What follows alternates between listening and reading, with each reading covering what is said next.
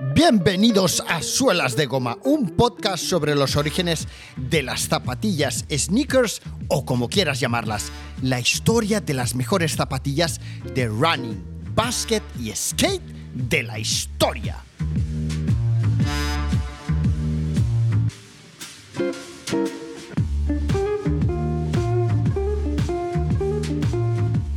Gaby, es una pasada poder estar aquí contigo grabando este episodio. Un episodio que recogerá tan solo una pequeña, pequeñísima parte de la historia del calzado deportivo y de la llegada de las marcas a, nuestro país, pero que, estoy por bien seguro de que tanto tú como yo, como todos los que lo escuchen, lo van a disfrutar muchísimo. Vamos a hablar eh, de, una serie de temas en los que ya hemos hablado muchas veces, o hablamos en su día muchas veces, cuando comíamos en el restaurante El Galliné eh, con nuestros compañeros de Adidas.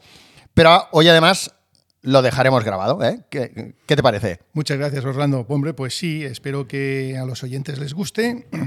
Y, nada, pues son mis eh, vivencias de casi 40 años en, en una multinacional como es Adidas.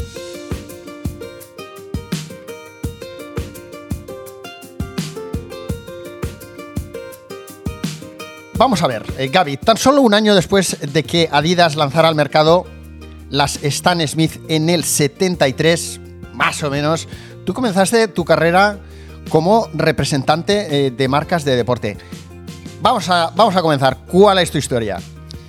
Bueno, mi historia se remonta dentro del mundo del deporte y en la, comercial se remonta al año 73, que es donde yo empiezo. Eh, de hecho, ni siquiera se comercializaba Adidas directamente en España.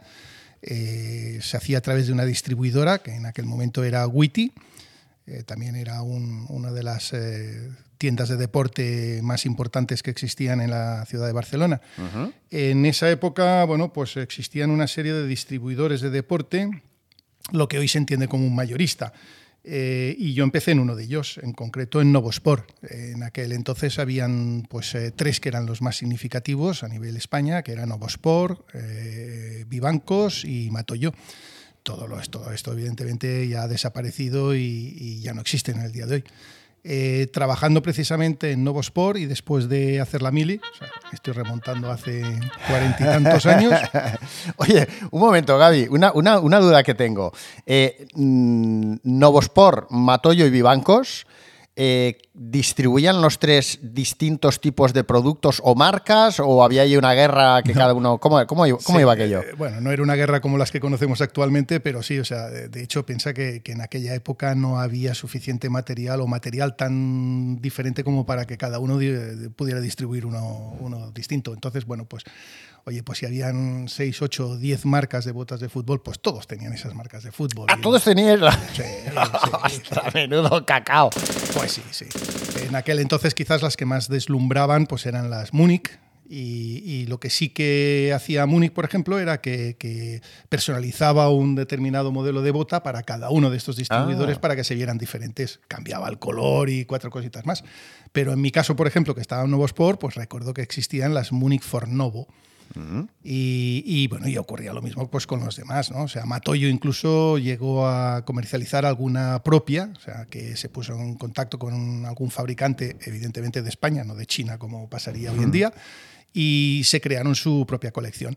En aquel entonces también nacían marcas, pues, por ejemplo, como Homa, que, acababa de salir al mercado para el mundo del deporte. Homa anteriormente ya existía, pero eh, se dedicaba solo a las zapaterías y con ese material tirábamos. ¿Esto de cachondeo? Claro que no. Te fuiste a la mili y a la vuelta te reincorporas en el equipo de Nuevo Sport. Por aquel entonces, correcto. Homa estaba creando una nueva línea deportiva. efectivamente. Que se la ofrecía a Nuevo Sport y es muy curioso cómo eh, parece ser que por aquel entonces eh, todas estas distribuidoras eh, no contemplaban, no veían nada claro mm, vender calzado deportivo, ¿no? Entonces, o sea, no, no creían que vender calzado deportivo pudiera ser un buen negocio.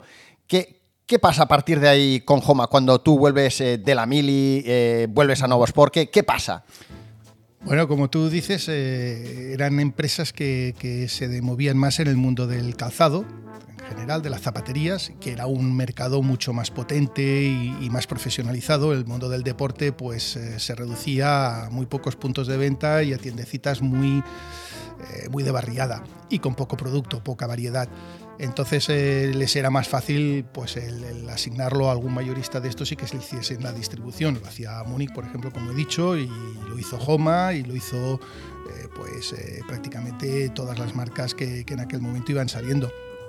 Yo me apunté con los de Homa, de hecho me propusieron que llevara yo Homa para Cataluña y así lo hice. Estuve un par de años y bueno, pues, pues, eh, puedo decir y tengo el honor de decir que, que fui el primer representante de Homa en, en España para tiendas de deporte. ¡Oh! ¡Qué bueno! Y pasado ese tiempo, eh, que combiné, porque en aquel entonces eran representantes libres, que decir, no había ninguna atadura más allá de un contrato mercantil con la marca, pues eh, lo combinaba con otra marca importante en, en aquel entonces, que era Victoria. Ah, sí. ¿eh? Entonces, eh, bueno, pues distribuíamos o, vendíamos, eh, en concreto yo, pues eh, las dos marcas, Homa por un lado y Victoria por el otro. Pero tú en aquel momento estás trabajando como, eh, Agente libre. como agente libre. Sí.